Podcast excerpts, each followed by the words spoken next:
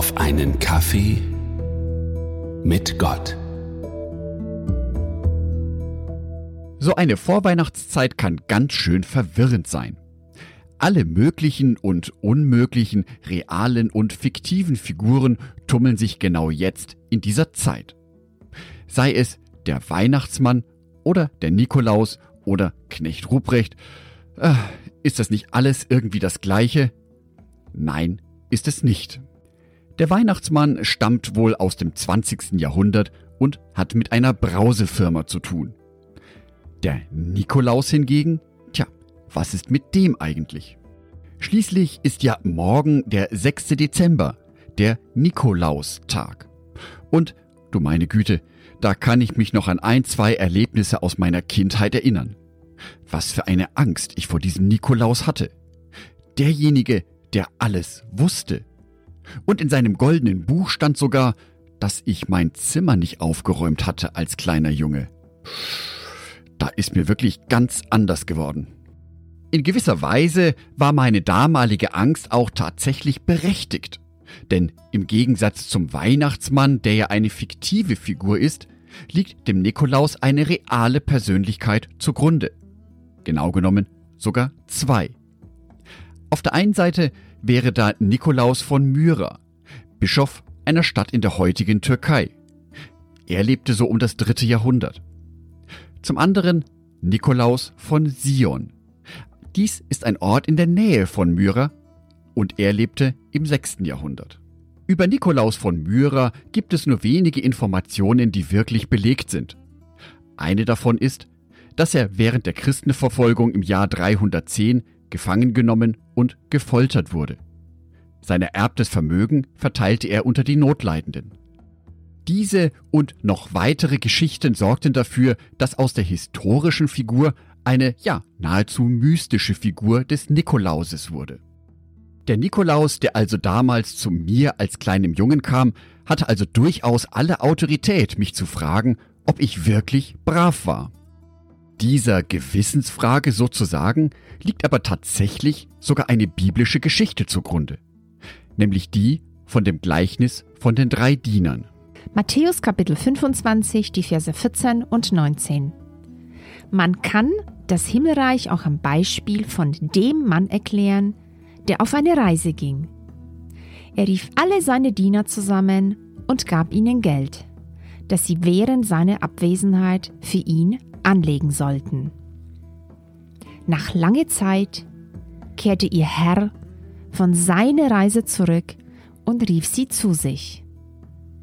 Sie sollten ihm berichten, was sie mit seinem Geld gemacht hatten.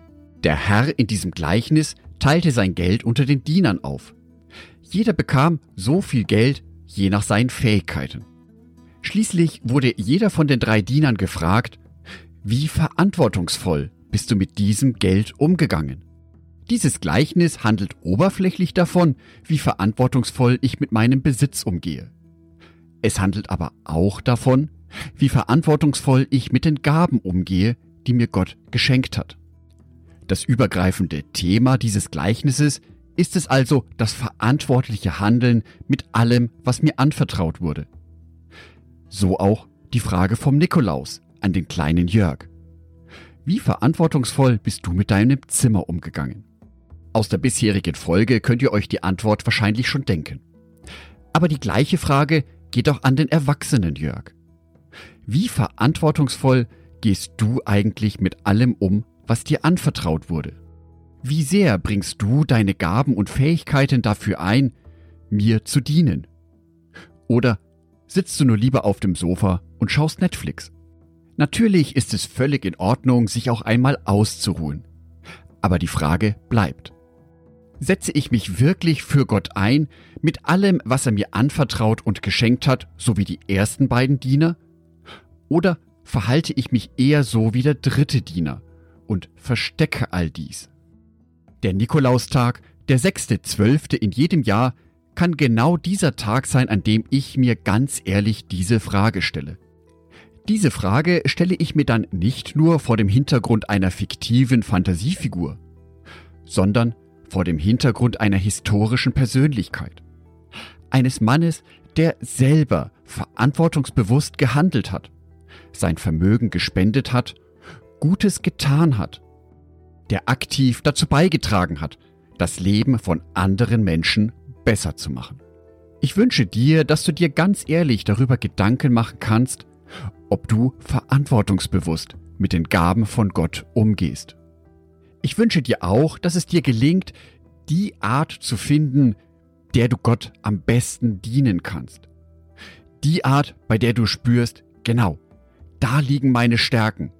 Das macht mir Freude. So diene ich gerne. Angedacht von Jörg Martin Donath.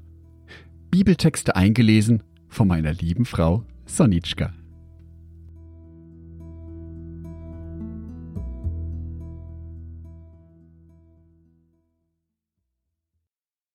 Ein herzliches Dankeschön an alle meine Patreons, die es mir ermöglichen, weiterhin den Podcast auf einen Kaffee mit Gott zu produzieren.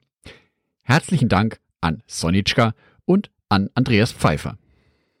Auf Patreon kannst du mich bereits mit einem Euro monatlich unterstützen. Oder du lässt mir ein paar Sterne da. Das sagt dem Algorithmus nämlich, dass dies ein guter Podcast ist und wird so mehr Menschen angezeigt. Vielen Dank schon vorab.